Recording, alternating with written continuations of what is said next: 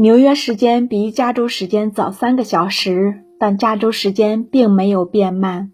有人二十二岁就毕业了，但等了五年才找到好的工作；有人二十五岁就当上 CEO，却在五十岁去世；也有人迟到五十岁才当上 CEO，然后活到九十岁；有人依然单身，同时也有人已婚。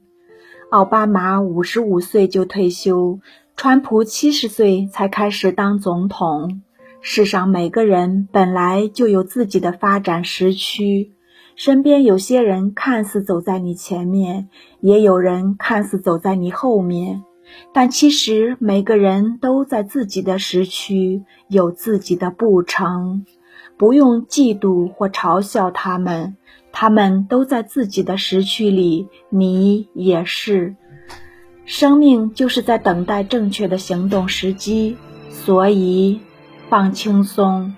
你没有落后，你没有领先，在生命为你安排的属于自己的时区里，一切都准时。